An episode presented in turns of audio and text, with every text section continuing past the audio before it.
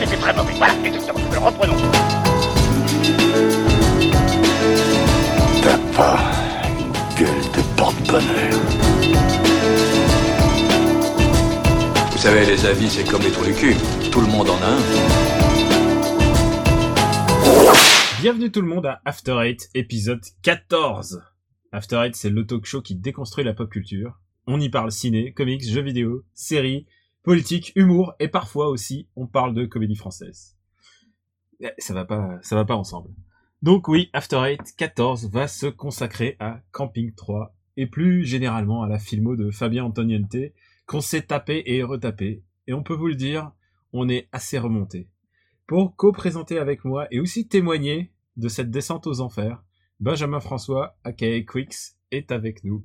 Coucou Eh Quix. oui, coucou, je suis là, bonjour, salut les auditeurs, et je te confirme, on est remonté parce que, euh, bah, toi, tu toutes les fais régulièrement quand ça sort, mais euh, moi, je n'avais jamais vu un seul film de Fabien Antoniente, donc j'en ai regardé plusieurs pour cet épisode, et Attends, ouais, on a donné, t'en on a donné de notre personne.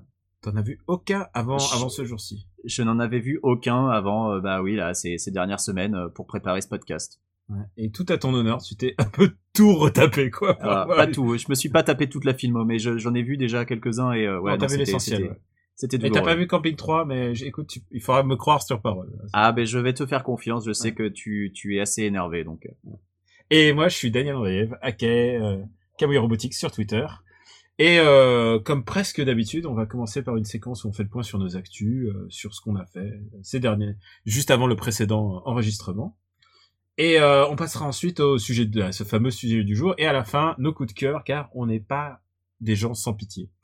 Et alors, dis-moi, Quix, comment ça va depuis l'épisode After Eight spécial que tu as fait avec papa, le Growlcast Et ben le gros cast, euh, on est très content parce qu'on s'est bien amusé à le faire. Et, euh, et les gens ont l'air de s'être bien amusés à l'écouter aussi. Alors que c'est quand même deux heures où on parle de musique sans passer de musique, donc c'était quand même un concept un peu particulier, mais ça nous a fait deux plaisir. heures, et, vous parliez de pure passion, quoi. Et ouais, mais voilà, ça, ça nous fait plaisir que les, les gens apparemment apprécient. Donc euh, écoute, ce qui, euh, pousse, euh, ce qui peut nous donner des idées pour faire plein de variantes. tout à fait. On peut faire des camping-casts.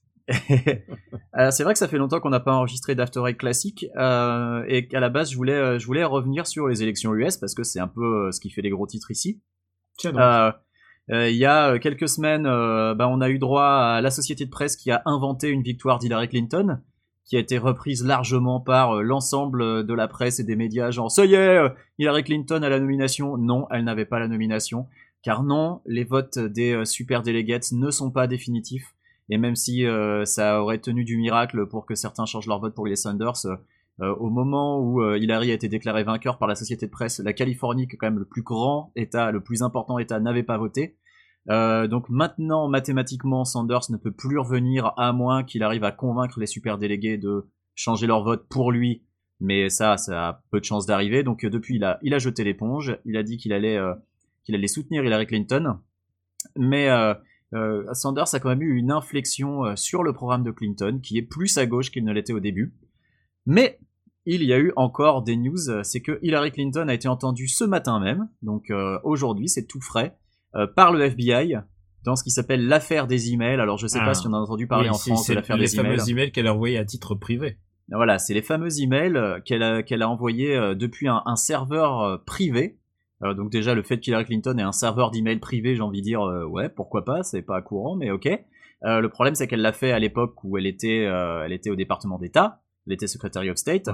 Euh, et ça, ça pose problème puisque c'était pas sur des serveurs agréés par euh, bah, le département de la défense, par le Homeland Security, par euh, par la totalité des, des, des services de renseignement. Ne serait-ce que Euh, parce que c'est pas complètement sécurisé, en fait, finalement. Bah c'est pas voilà, il y avait des risques qu'elle ait envoyé des emails secret défense euh, depuis un serveur euh, qui était géré par euh, un tiers euh, euh, de, de son équipe euh, et qui donc euh, n'ont pas été euh, c'est des serveurs qui n'ont pas été agréés par euh, les services secrets, euh, le département de la défense et tout le bordel.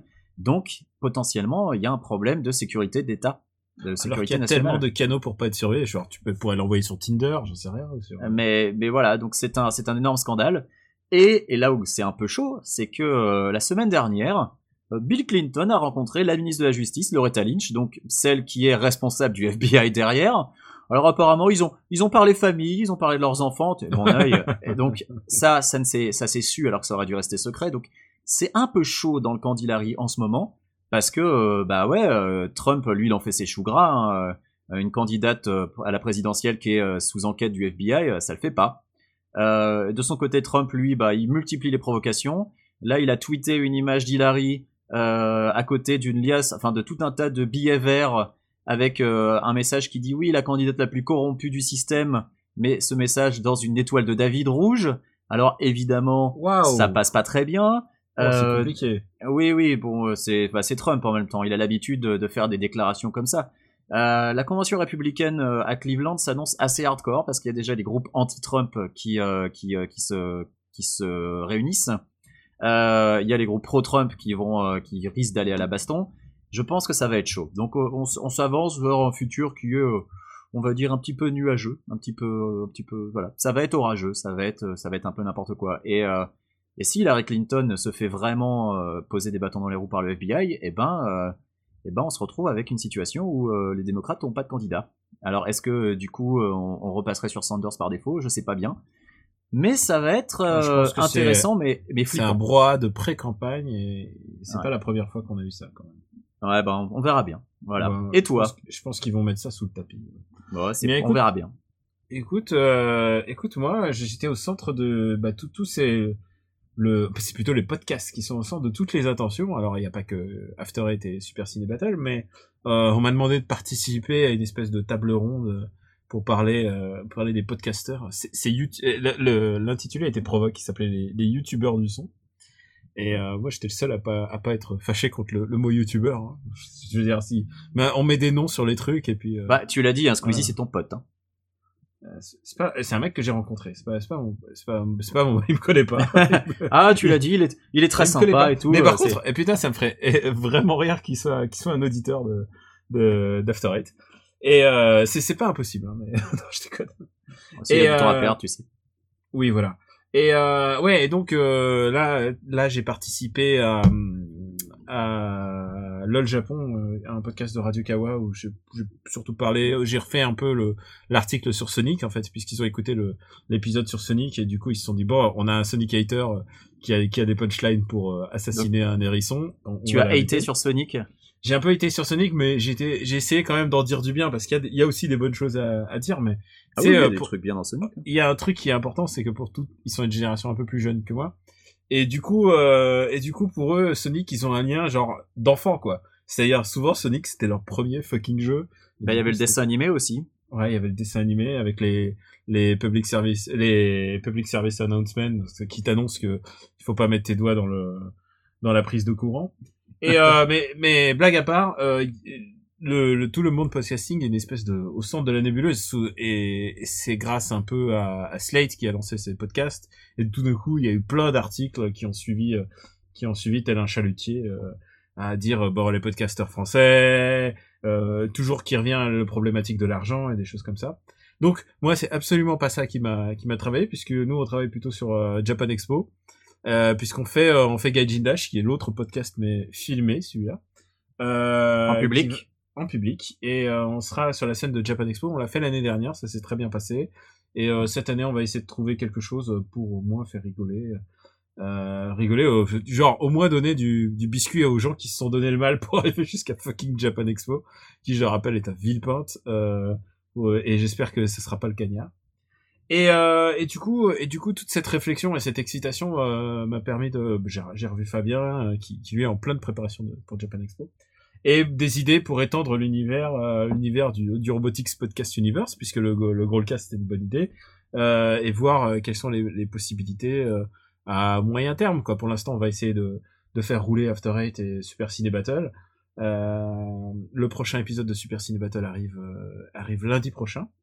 Et, et du coup on, essaie de, de, faire rouler ça et en même temps peut-être de rajouter au fur et à mesure des nouveaux des nouveaux concepts où vous retrouverez vos vos, vos, votre podcasteur préféré, de, que tel, tel Quix, le youtubeur du et, euh, et voilà, ouais, en fait, donc ouais, du coup, euh, le Robotics Podcast Universe est en train de mûrir. Voilà, c'est ça, c'était ma, ma plus grosse actu euh, en, en, ce moment.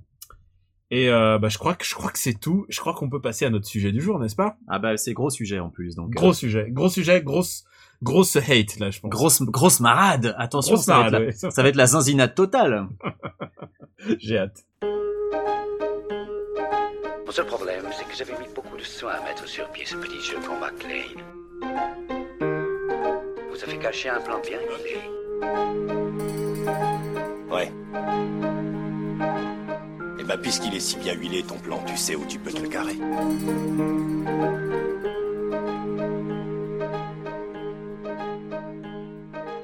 Et maintenant, on passe à notre sujet du jour, camping, et plus généralement, le Antoniente euh, Megaverse, quoi, parce que Ouais, c'est pas un univers partagé, on peut parler d'Antoniente exploitation, à la limite comme thème, je sais que t'aimes Oui. bien le terme. parce que parce qu'en fait à chaque à chaque euh, film même si c'est une suite on, parfois on se demande si c'est le même personnage et c'est très bizarre à chaque fois Voilà, il y a, surtout il y a- ça se sent beaucoup dans Jet Set hein.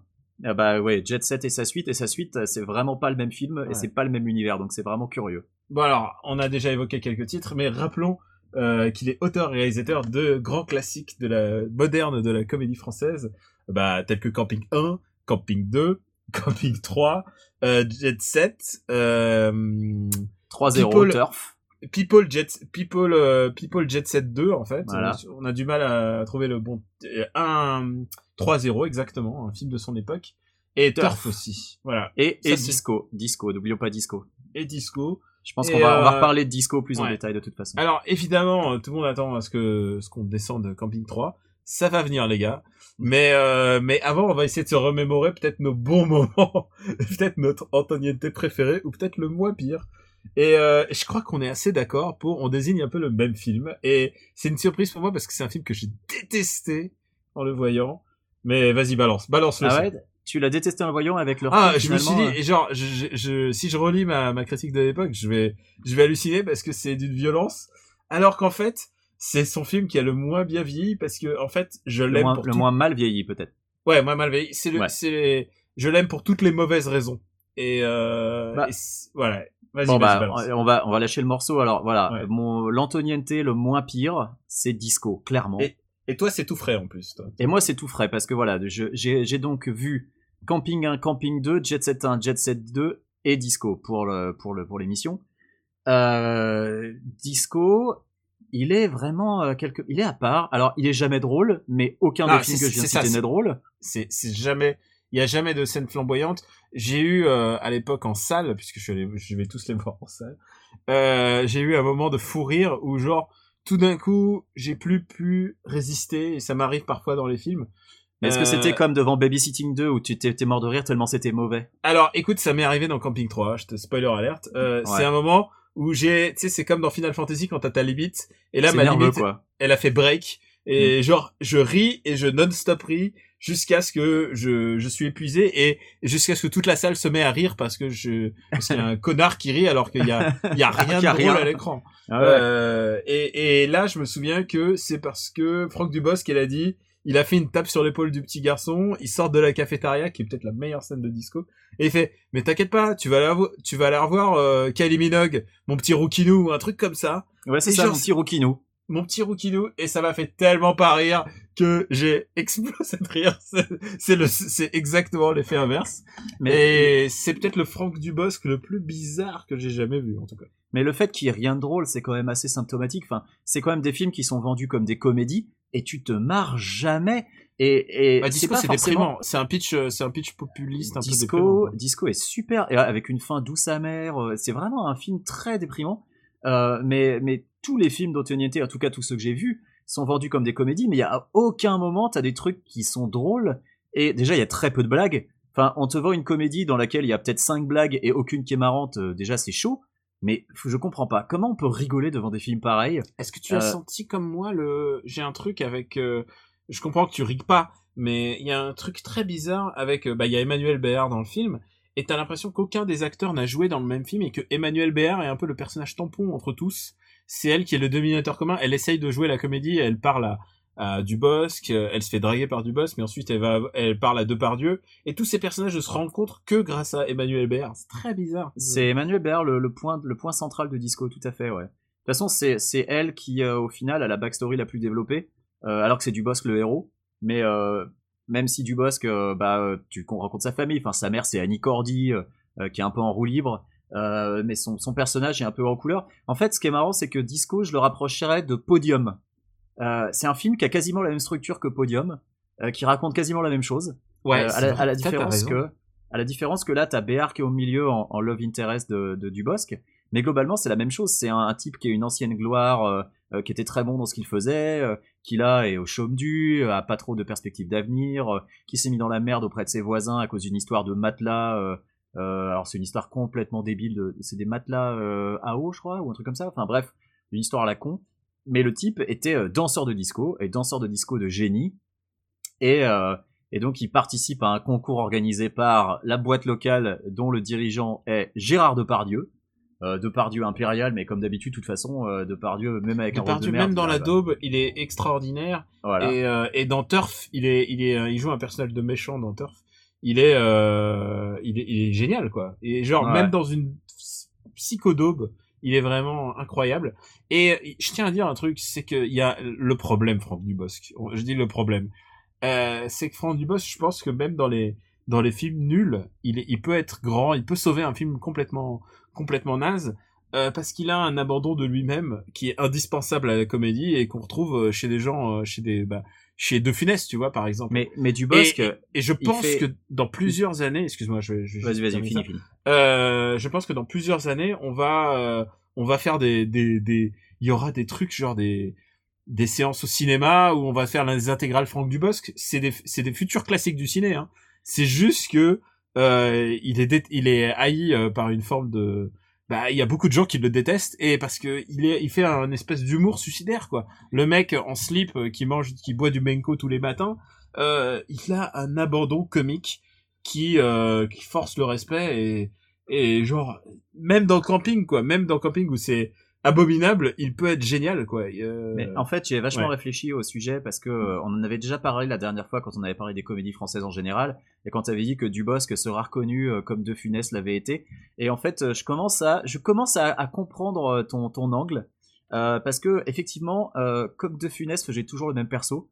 De Funès, il faisait toujours ce perso euh, un peu, un peu bourge, euh, un peu, un peu coinsos. euh, euh, qui était euh, au- au-dessus du qui, qui, se pensait au-dessus de la masse tu vois et euh, de Funès, de Funès c'est Bacri mais en drôle. voilà. Et, Voilà. et Dubosc, lui, a ce personnage de loser, euh, de loser un peu magnifique si tu veux, euh, qui assume complètement d'être un tocard. Et il est ce personnage dans tous les films. C'est ça qui est Mm. incroyable.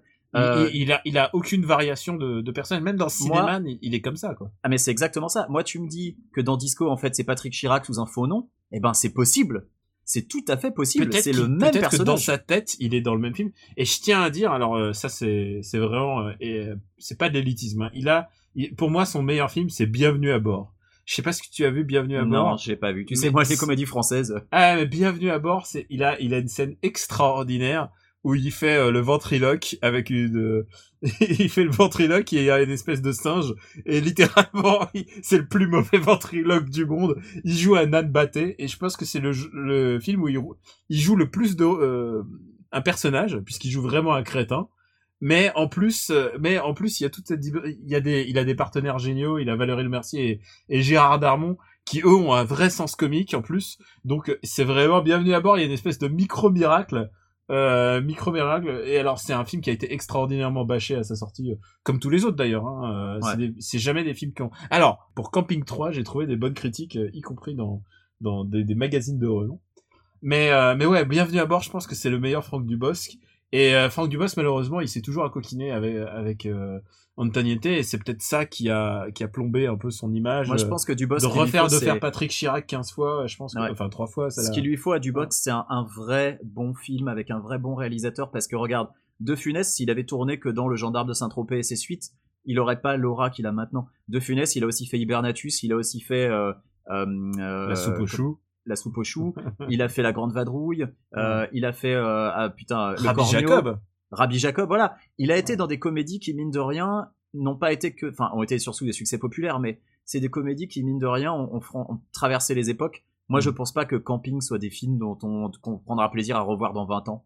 euh, Je honnêtement. pense que c'est des trucs qui vont repasser sur T... déjà ils repassent déjà sur TF1 en boucle et tout. euh, C'est. euh, Mais le truc, c'est que regarde, dans Rabbi Jacob, ça va être des balises générationnelles pour plein de gens en fait. Tu sais. Ouais, je sais pas, parce que moi, les, les, les films d'Antoniente, et c'est là où Disco est intéressant, sont jamais marrants. Et euh, mais dans jamais, Disco, jamais, c'est jamais drôle. Et si c'est drôle, c'est malgré eux quoi. Et, et ça joue, en fait, je pense que c'est parce que il- c'est des films qui s'imaginent être drôles quand ils ont des personnages qui ont des attitudes qui ne, qui ne collent absolument pas avec la réalité. Et je, je suis pas en train de dire qu'une comédie a besoin d'être réaliste, mais si tu veux, euh, c'était symptomatique dans Camping 2, par exemple. Euh, Camping 2 qui est, euh, au niveau du pitch de base, une décalque du 1, qui lui-même était une décalque de... euh, alors, Bienvenue chez HT est sorti avant Ah. ou après, je sais plus, enfin, c'est le même C'est principe. hein, c'est l'histoire d'un bourge chez, chez, chez d'autres gens. chez les- quoi. Voilà, c'est l'histoire d'un bourge qui débarque dans un univers qui n'est pas le sien. Euh, donc là, c'est les campeurs, c'est pas les ch'tis, c'est les campeurs. Et, c'est toujours, finalement- c'est toujours le bourge qui se met au niveau des petits. C'est jamais les, c'est jamais les petits qui grandissent. hein. C'est toujours le bourge qui comprend que les, les ploucs, ah bah écoute, ils sont ploucs, mais c'est leur nature. Et je les aime quand même. Et les ploucs restent ploucs. C'est toujours, c'est un peu le message sous-jacent de d'à peu près euh, tous- tous les campings en fait. Bah, c'est le message sous-jacent de plein de. Enfin, il y a énormément Mm. de films qui prennent ce schéma-là, donc c'est pas le schéma en lui-même qui est forcément mauvais. Euh, non, c'est le, le fait que Camping 2 est une décalque de Camping 1 à cela près que le personnage de euh, euh, d'Anconina, parce que c'est euh, non, c'est C'est Anconina dans le 2 et dans le premier c'est ça. dans le premier c'est l'an 20.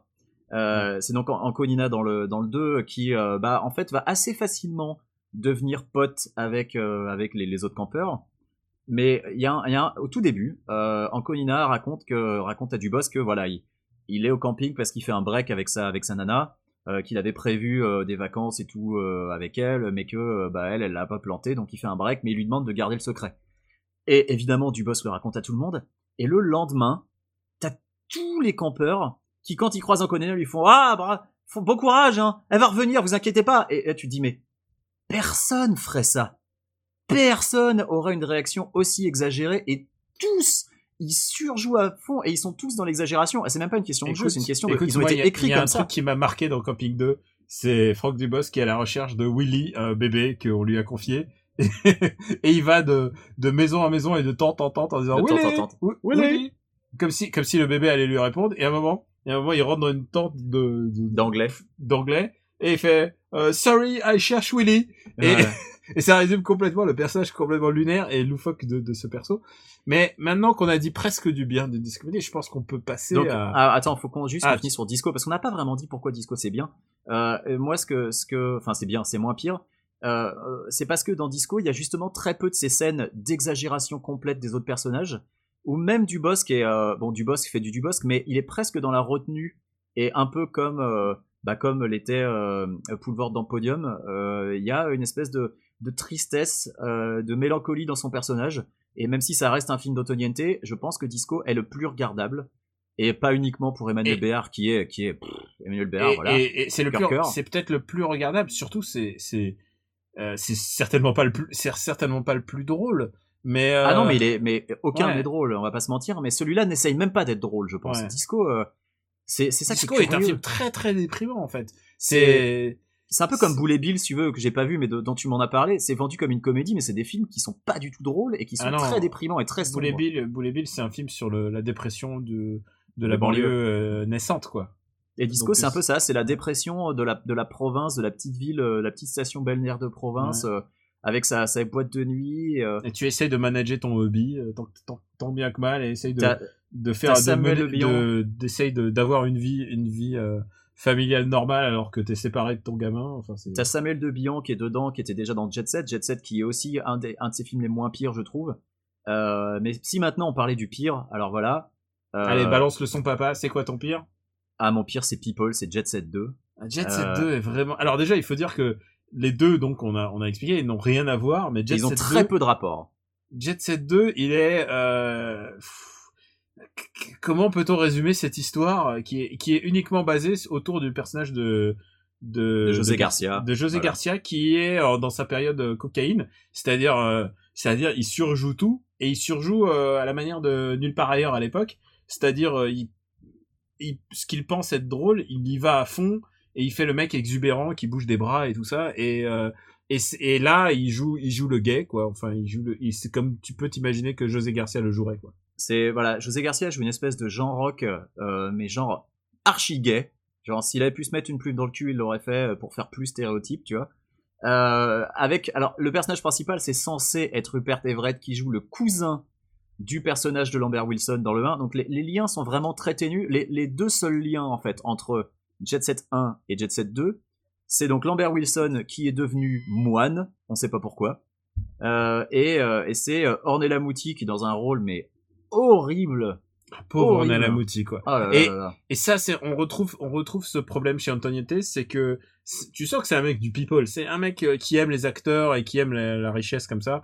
Et, euh, et je dis ça, et je dis ça, je prends plus de risques à dire du, du mal de son œuvre parce qu'il a une réputation de casser la gueule aux journalistes en fait. Je crois que c'était une interview dans Technicart euh, qui disait qu'il aurait pété, il aurait, il aurait euh, foutu un coup de boule ou je sais plus, je sais pas si c'est Technicart ou, Ah putain. ou Sofilm, mais mais tu vois genre c'est et C'est le, il- c'est le Ouebol français en fait. Ouais, en fait, il est, et en fait, il est un peu, il est un peu violent et un peu, euh, il, il croit en ses films beaucoup, beaucoup, et ça le rend un peu, un peu. euh, donc, je vais plutôt dire que j'habite à Los Angeles et toi, tu j'habite à Paris. mais, mais ouais, il y a un truc très bizarre dans celui-là, et surtout, euh, donc tu sens qu'il aime, qu'il aime les, les people, et il a un truc, c'est, il aime faire des caméos et des petits rôles pour tous ses potes et pour tous ses, toutes les petites starlettes du moment. Et euh, c'est ce que Il j'appelle aime, les, le- il aime les boîtes de nuit aussi. c'est ce que j'appelle la tourette du caméo et, et ça il Ouais. l'a à fond quoi parce que il, il ne fait que ça euh, si tu te souviens ah non non tu l'as pas vu tu- Turf c'est celui que t'as pas vu mais pas vu. euh, dans Turf euh, en plus de Chabat Ba- euh, Edouard Baird il y a Alex Lutz Christiane Ariely euh, Xavier Beauvois Valérie Zetoun euh, euh, Pierre Bénez enfin tu vois il y a genre il y a Nikos dedans tu vois et et et Jet Set enfin People c'est c'est le le c'est le le paroxysme de tout ça quoi c'est Ah, la même, ouais, parce qu'il y a, il y a Il Roland Courbis, il y a dedans. Massimo Gargia, il y a Magloire, il y a, il y a Basile Decor et Frigide Barjot quand même Il y a euh, en Elise. Moon dans son un de ses pires rôles aussi. Oh là, Elise Moon est absolument atroce. Euh, Ah là il y a, il Jean-Claude Brialy. il joue l'impresario euh, gay. Enfin, ils jouent tous des gays en fait dans dans. Il y a Mais- Jean-Claude Brialy dans une parodie de Massimo Gargia qui Ouais. est. euh, Mais. Brialy qui est presque le meilleur du film. Je suis désolé. Et alors, ce qui est génial, c'est que Brialy, c'est une parodie de Massimo Gargia assumée parce qu'il s'appelle Minimo, mais le vrai Massimo Gargia est aussi dans le film, hein, parce que Ouais. on pouvait le placer. Alors il y a Euh, un truc. et donc, je, j'en parlais juste avec les gays. Je pense Ouais. euh, je pense qu'on en reparlera dans Camping 3 puisque c'est un des axes principaux du film. Ouais, ouais. Et malheureusement quoi parce que ce mec-là ne maîtrise pas. Enfin, euh, ah, c'est c'est c'est tant d'axes quoi pardon. Ah, mais, mais alors, Rupert Everett, donc, dont on parlait, est le personnage principal. Euh, il joue le cousin donc de Lambert Wilson. Il a zéro charisme et avec son accent anglais en plus, moi, il me fait penser à à tous ces acteurs euh, européens AB Productions, genre genre Tom Schacht, tu vois, de, du Miracle de l'amour et des, des Mystères de l'amour. Et les mecs des filles d'à côté là. Ou là, voilà, il s'appelait Daniel dans les filles d'à côté. C'est ces mecs qui ont un accent Hey et les tout filles, pour je suis faire photographe. pour faire les beaux gosses, voilà, mais qui jouent tellement mal que l'accent ça le sauve pas. Et Rupert Everett est abominable dans le Bah film. il joue un peu comme si c'était euh, dictée magique quoi, tu vois.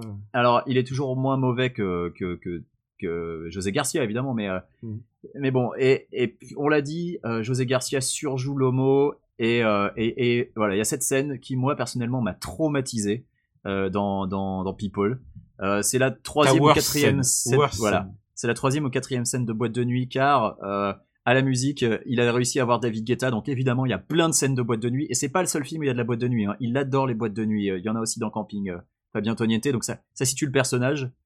Euh, dans People, il y a un moment où il y a des, des Russes qui poursuivent Rupert Everett, se retrouvent à, à faire une espèce de duel avec un groupe de gays.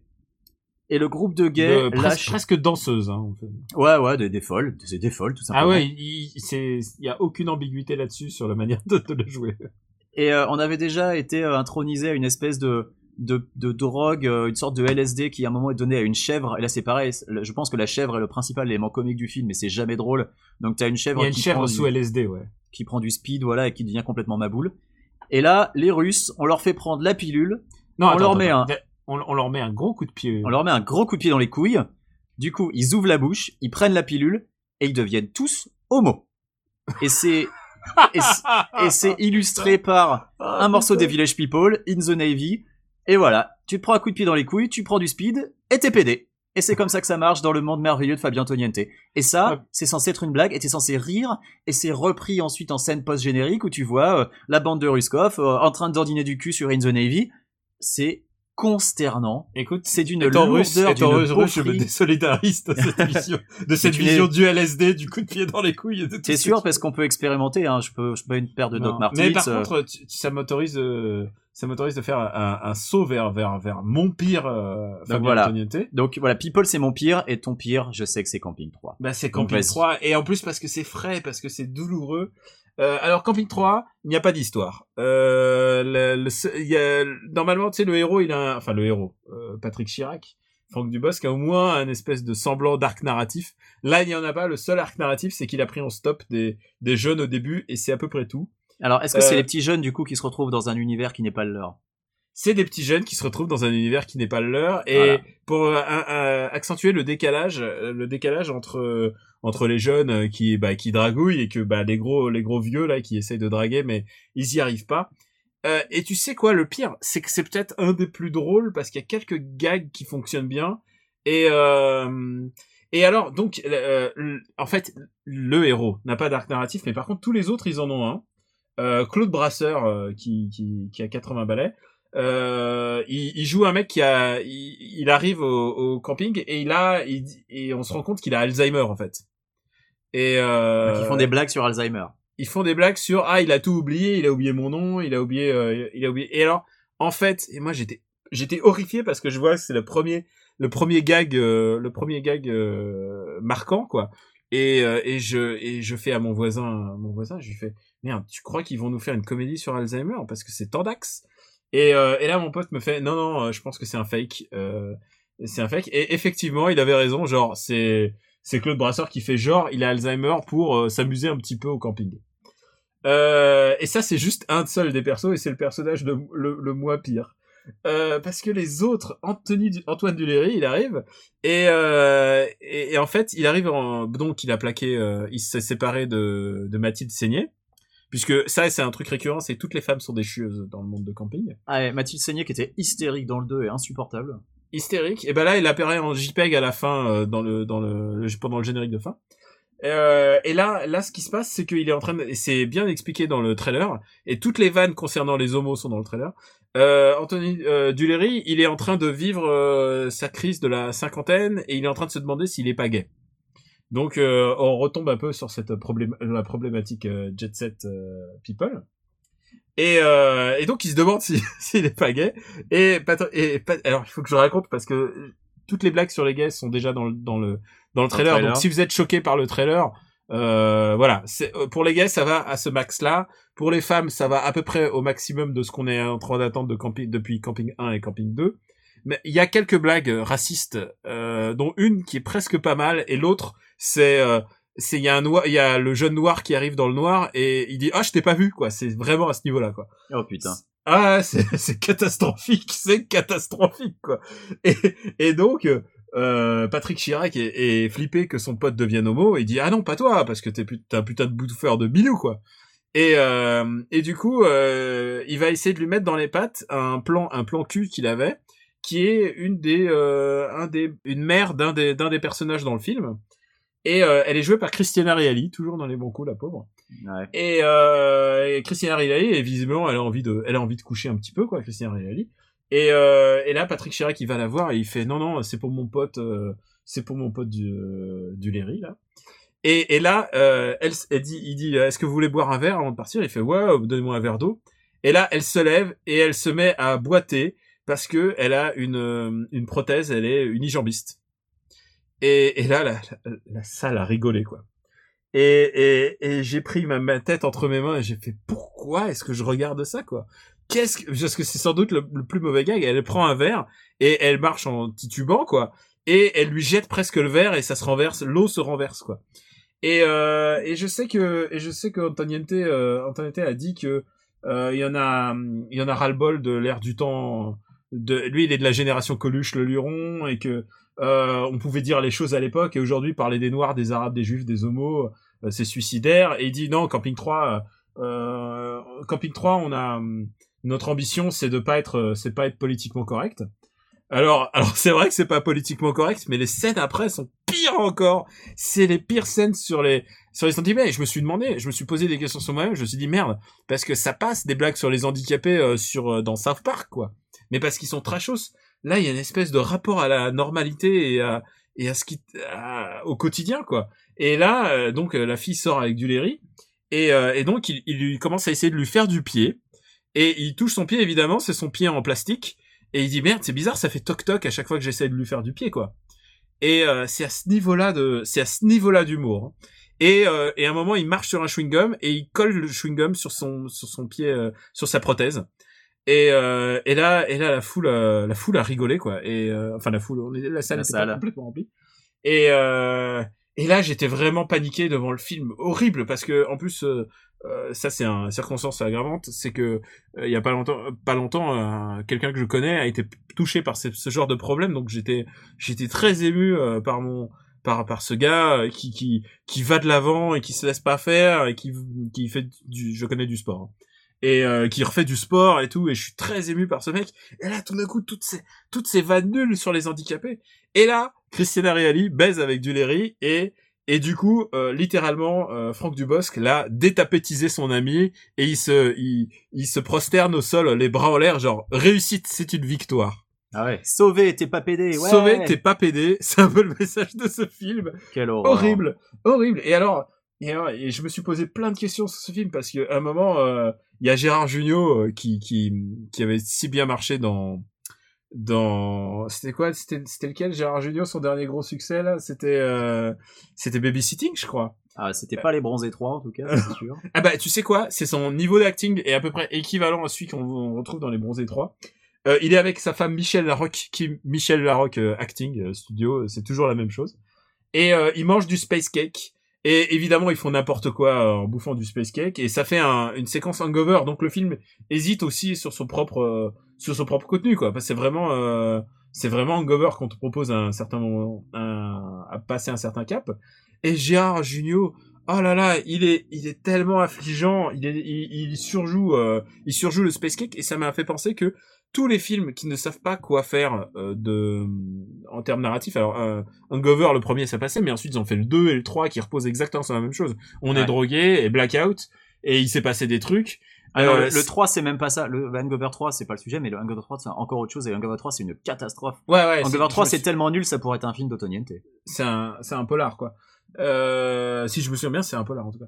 Et euh, et du coup je me suis souvenu du dernier film où j'ai pensé que ah merde le coup du space cake c'est vraiment narrativement le, le pire chose que tu puisses faire. C'est Transformers 2 qui est euh, où les parents du héros euh, l'emmènent à la fac et puis ils mangent du gâteau du voisin de chambre de de merde comment il s'appelle Chia le bœuf. euh, Chia euh, Chi- Chia LeBeouf et ils deviennent ils deviennent fous et ça se termine par une séquence où on voit un chien se mas un chien robot se masturber sur la jambe de euh, Ah putain, oui. de Megan Fox tu vois et Ah, c'est une- voilà, oui. c'est la c'est une des pires séquences de cinéma merci Michael Bay Mm. et euh, le fait qu'on ait parlé de Michael Bay et en même temps d'Antoniente je pense qu'il y a quelque chose il y a quelque chose là-dedans et euh, on va méditer ça pour le prochain film d'Antoniente si toutefois il, il, il n'est- il n'a pas fait une descente à LA pour te descendre Ouais, je sais pas. Moi, tu vois, quand tu dis euh, que Fabien Antoniette euh, se plaint du politiquement correct, nous, on fait un truc ici aux, USA, c'est euh, quand on lit une déclaration comme ça, on remplace politiquement correct par traiter les gens avec respect. Et du coup, tu relis la phrase,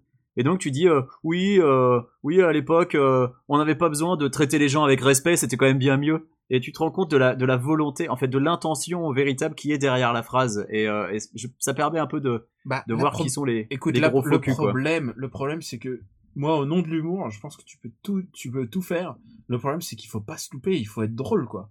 Ah bah, il y a euh, des- il y a des sujets Louis, sur lesquels, Louis euh, C.K., Louis C.K., il y va à fond, il fait des blagues sur, euh, sur, euh, sur la pédophilie, euh, sur des choses horribles.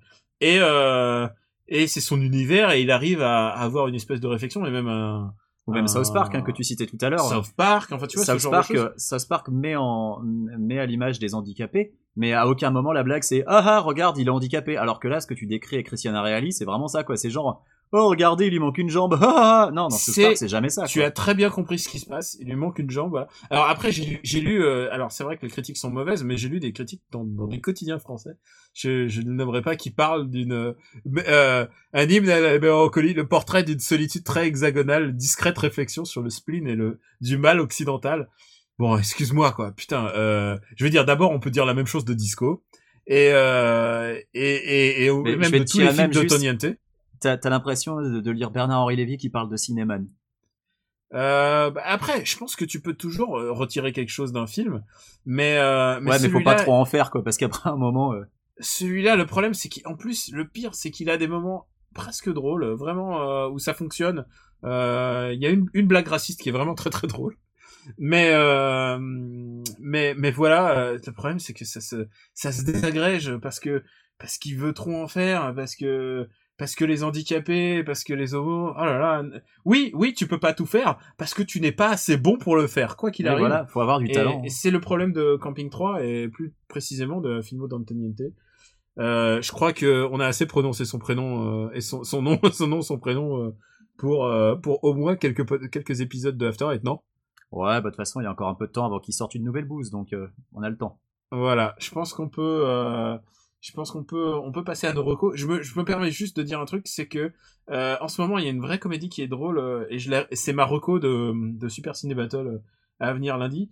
Euh, c'est la loi de la jungle. euh, J'en parle plus longuement dans Super Ciné Battle. C'est vraiment marrant. C'est pour une fois qu'il y a une comédie vraiment drôle. Euh, évidemment, ils ont beaucoup moins d'écran que, que Camping 3 et Bien sûr. ils, ils font pas faire le, les millions d'entrées de camping. euh, mais, euh, mais allez voir La Loi de la Jungle, c'est vraiment sympa. Euh, c'est vraiment une comédie créative, quoi. Et Bon, euh, voilà. voilà, j'en parle plus, plus longuement dans Super Ciné Battle. On va passer à nos vrais recos du coup. Non, c'est de ce côté qu'il faut regarder. Oye, esa papaya.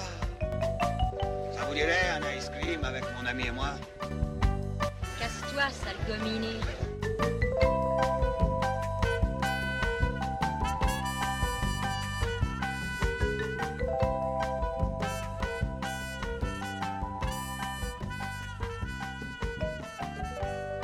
After Eight est un titre trompeur, mais ouais, après tout, tout le mal qu'on a dit. Parce qu'à la on, a, fin... on a presque sauvé Disco, hein, presque.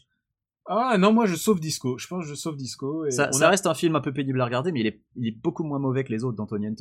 Et puis on a parlé de quelques bonnes comédies, et donc euh, du coup, Ouais, ça nous arrive d'aimer les choses, et donc on balance nos recommandations. Et je crois que tu veux nous parler d'une recommandation Bah, et d'un c'est film, encore une film comédie. comique? C'est une oui. comédie, et il n'y a pas José Garcia dedans. Et il n'y a pas José Garcia dedans. Non, non, c'est une comédie américaine. Euh, à la base, euh, l'histoire, c'est qu'il faisait 41 degrés à l'ombre à Los Angeles. On s'est tapé une vague de chaleur il y a quelques semaines. Et donc, avec ma copine, on cherchait désespérément une clim, euh, histoire d'être au frais, tranquille. Et on est allé voir euh, une comédie avec, avec Dwayne Johnson et Kevin Hart qui s'appelle Central Intelligence. Je crois que ça s'appelle Agents presque spéciaux ou presque secrets en France, je sais plus. Il sort en fin du mois d'août. Il sort, voilà, il sort en France le 24 août. C'est réalisé par le réalisateur de Dodgeball, euh, qui s'appelle Rawson Marshall Ferber, euh, rien que ça. Et, euh, et il faut surtout pas se fier à la bande-annonce française qui est catastrophique, dans laquelle ils ont traduit littéralement des jeux de mots, donc évidemment ça ne donne strictement rien. Euh, mais c'est l'histoire, c'est un buddy movie qui est assez rigolo, avec donc l'ex-star du lycée qui est joué par Kevin Hart, qui est l'étudiant modèle, l'étudiant rêvé, tout le monde le kiffe, et en fait le, le type a été voté, élu élève le, le plus à même de, de devenir, euh, de devenir quelqu'un, tu vois, de, de réussir dans la vie, qui est devenu euh, comptable dans une, dans une boîte euh, un peu quelconque. Et l'ex souffre-douleur, qui était un, qui était obèse tout simplement, Dwayne Johnson, qui se faisait martyriser et qui donc devient agent de la CIA super balèze parce que bah, c'est Dwayne Johnson quand même, mais qui a toujours ce côté un peu candide. Et en fait l'ex-star du lycée le, sauve de ses bourreaux lors d'une humiliation. Et du coup le mec ça devient son idole et il revient en agent de la CIA et il l'implique dans une affaire qu'il dépasse. Et donc bah, c'est du buddy movie classique euh, mais c'est plein de caméos rigolos. Euh, donc voilà à la haute niente il y a plein de caméos mais euh, qui sont qui sont vraiment sympas. Euh, il y a des références qui sont vraiment super drôles. Je conseille d'ailleurs de revoir 16 Candles que j'espère avoir dans Super Ciné Battle un de ces jours. D'ailleurs 16 Candles un classique de John Hughes. a une liste avec avec 16, Avec 16 16 Candles. Donc ouais. Un jour ça va passer, mais tu t'es au courant euh, je, je le tease un petit peu. On va bientôt changer de décennie. Ah on, va ouais, bah, revenir- on reviendra bien sûr aux années. Espérons que ça passe pendant les 80s, mais 16 Candles, pour ceux qui connaissent pas, donc comédie de John Hughes, le même réalisateur que Breakfast Club ou Ferris Bueller, euh, qui est tout aussi culte aux USA, peut-être un peu moins connu en France, je sais pas, mais euh, bref.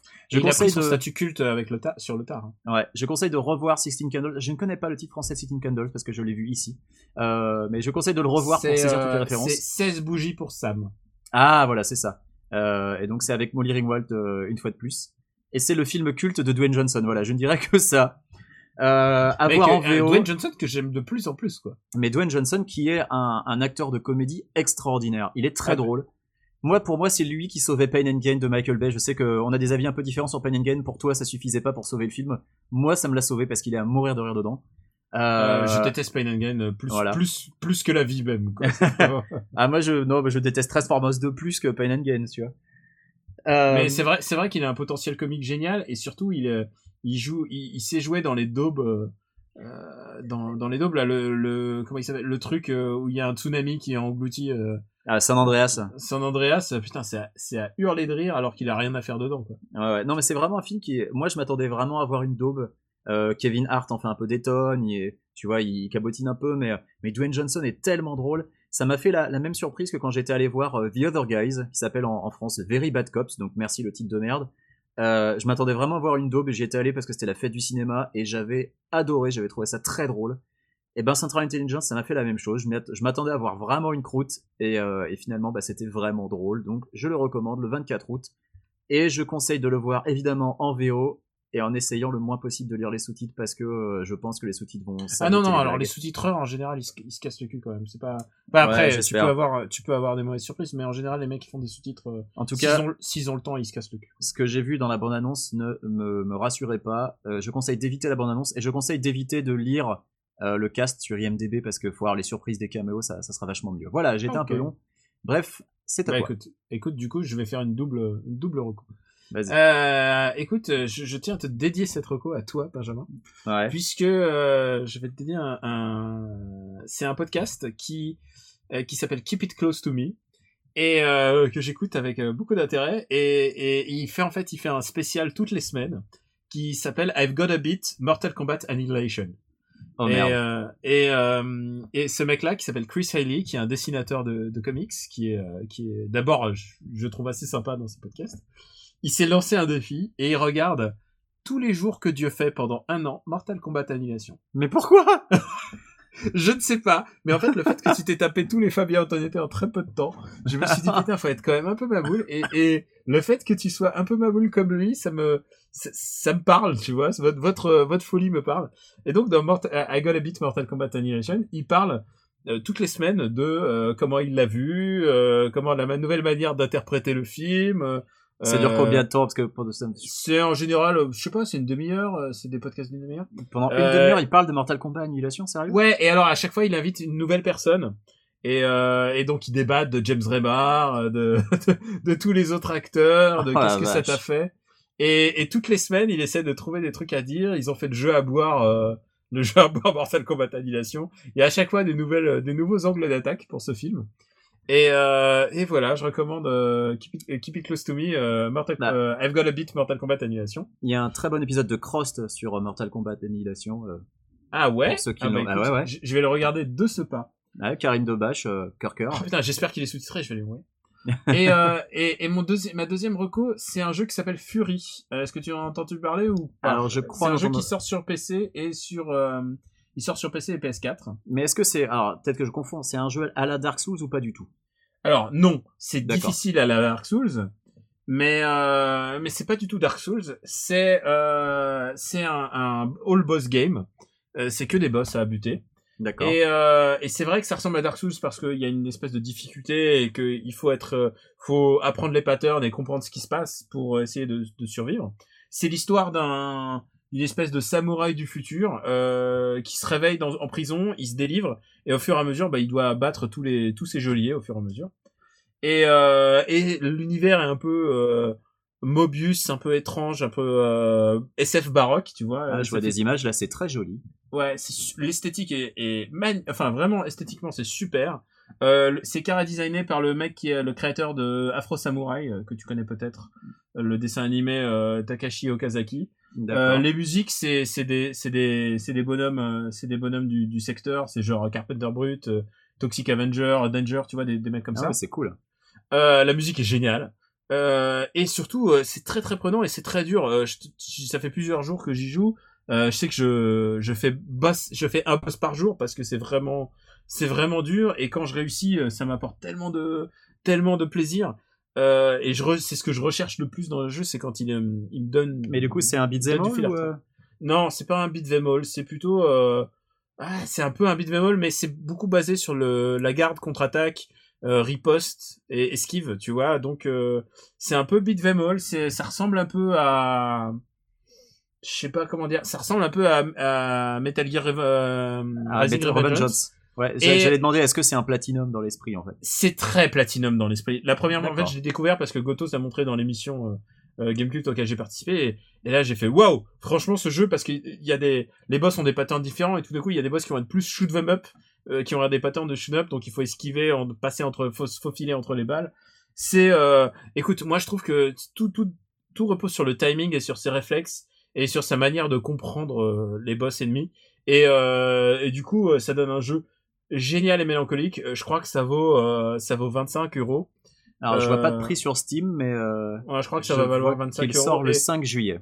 Ouais, 5 Et franchement, franchement, c'est de la bonne, bonne, bonne cam. C'est euh, c'est un de mes, une de mes jeux coup de cœur de, de l'année, quoi qu'il arrive. Et euh, vraiment, euh, je suis, je suis vrai. Et alors, et à chaque fois, je peux te dire que à chaque fois, je, je, je maudis le jeu à chaque fois que je perds, parce que vraiment, il m'est arrivé de perdre euh, en rafale et t'essayes de comprendre. Il y a des moments où tu arrives même plus, t'as plus les timings et tout.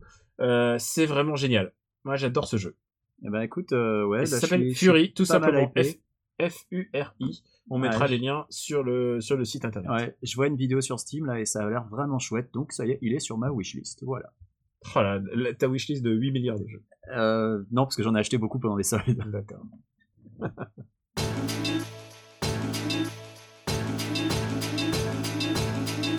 C'est la fin du 14e épisode d'After Eight déjà. On vous remercie d'être à chaque fois plus nombreux à nous suivre et, euh, et d'en parler autour de vous parce que c'est ça qui euh, c'est ça qui nous fait exister. Je suis toujours ému pour quand je vois des messages d'auditeurs qui nous disent qu'ils nous ont découvert là récemment et qui remontent le fil des épisodes. D'ailleurs, je me demande ce qu'ils en pensent à chaque fois.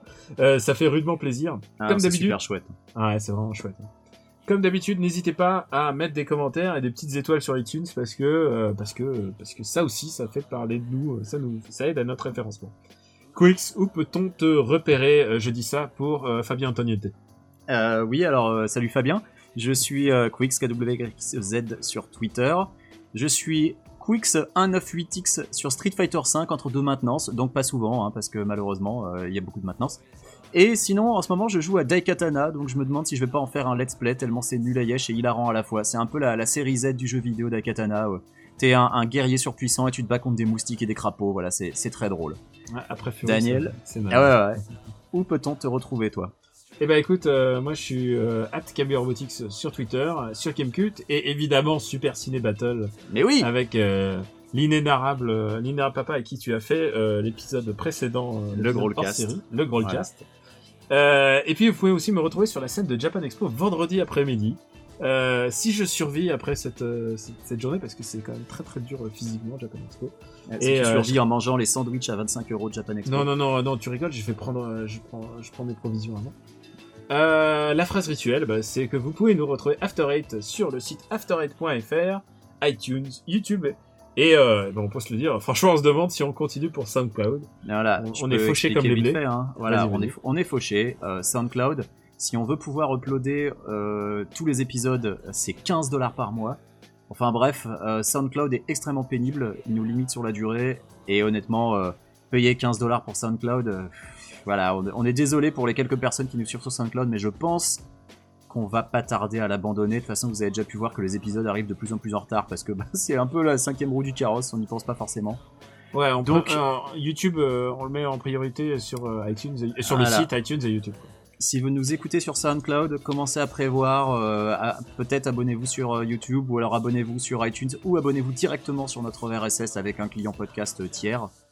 Mais SoundCloud, on va l'abandonner, je pense, à terme. Pas, peut-être pas encore tout de suite, mais ça devrait pas tarder. Donc voilà. Sauf si vous, vous envoyez un gros gros chèque à. Ah, effectivement, si quelqu'un veut se dévouer pour nous financer les 15 dollars par mois de SoundCloud, euh, oui, là, on Non, continuera non, SoundCloud, mais euh, on, verra, on verra bien, on verra bien. ouais, ouais. Euh, et donc sur ces sur ces belles paroles euh, anti SoundCloud, qui SoundCloud et Fabien Antoniette même à, à bientôt pour notre prochain épisode. On vous embrasse très fort. Plein de bisous. Merci et salut.